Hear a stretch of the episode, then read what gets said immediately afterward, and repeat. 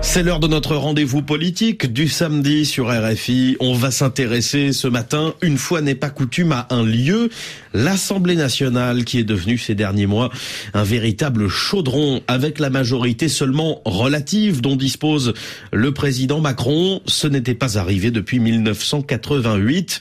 Alors la chambre basse du Parlement français serait-elle devenue le nouveau centre névralgique du pouvoir? Bonjour Pierrick Bonneau. Bonjour Julien. Alors pourquoi l'Assemblée est-elle sous les projecteurs depuis le printemps Vous avez dit majorité relative, eh bien elle est là la raison principale. L'importance qu'a pris ces derniers mois la vie parlementaire tient principalement aux résultats des dernières législatives. Le président de la République ne dispose plus de la majorité absolue à l'Assemblée. Qu'est-ce que ça signifie? Eh Bien tout simplement que le gouvernement doit en permanence se chercher des alliés dans les autres groupes politique pour faire passer ces textes. Et parfois ça coince, on l'a vu avec les, les textes budgétaires à la fin de l'automne, pas moins de 10 49.3 utilisés par la Première ministre, 10 passages en force du gouvernement. Donc, ajoutez à cela la forte représentation des extrêmes dans l'hémicycle, Rassemblement national et France insoumise, vous obtenez des séances souvent houleuses et des textes dont l'issue finale est de plus en plus souvent incertaine. C'est le cas précisément de la réforme des retraites dont le texte arrivera à l'Assemblée début février. Et l'ambition du gouvernement, c'est d'éviter un nouveau passage en force. Pour ça, eh bien, il va falloir nouer des alliances, pas avec la gauche ni l'extrême droite. C'est niette. La NUPES et le Rassemblement national sont farouchement opposés au report de l'âge légal de départ à la retraite.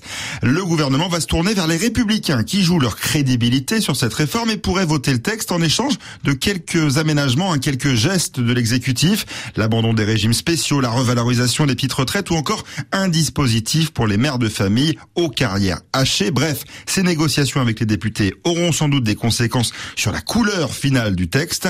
Un député Renaissance résume, on n'est plus là pour faire de la figuration, l'Assemblée qui sert uniquement de caisse enregistreuse au gouvernement, c'est fini. Et mais Pierrick, est-ce que pour autant l'Assemblée a aujourd'hui plus de pouvoir que l'Élysée? Non, et on en est encore très loin. Les institutions de la Ve République donnent notamment au chef de l'État une arme fatale celle de la dissolution. En clair, Emmanuel Macron peut à tout moment décider, s'il se retrouve bloqué hein, dans son action, de convoquer de nouvelles élections législatives, mais c'est très risqué pour le président qui n'a aucune assurance de voir sa majorité renforcée et pour les députés qui peuvent perdre leur siège en cas de nouvelle élection. Bref, l'Assemblée est redevenue le lieu où s'écrit la loi et Emmanuel Macron va devoir faire avec. La chronique politique, Pierrick Bonneau, merci beaucoup.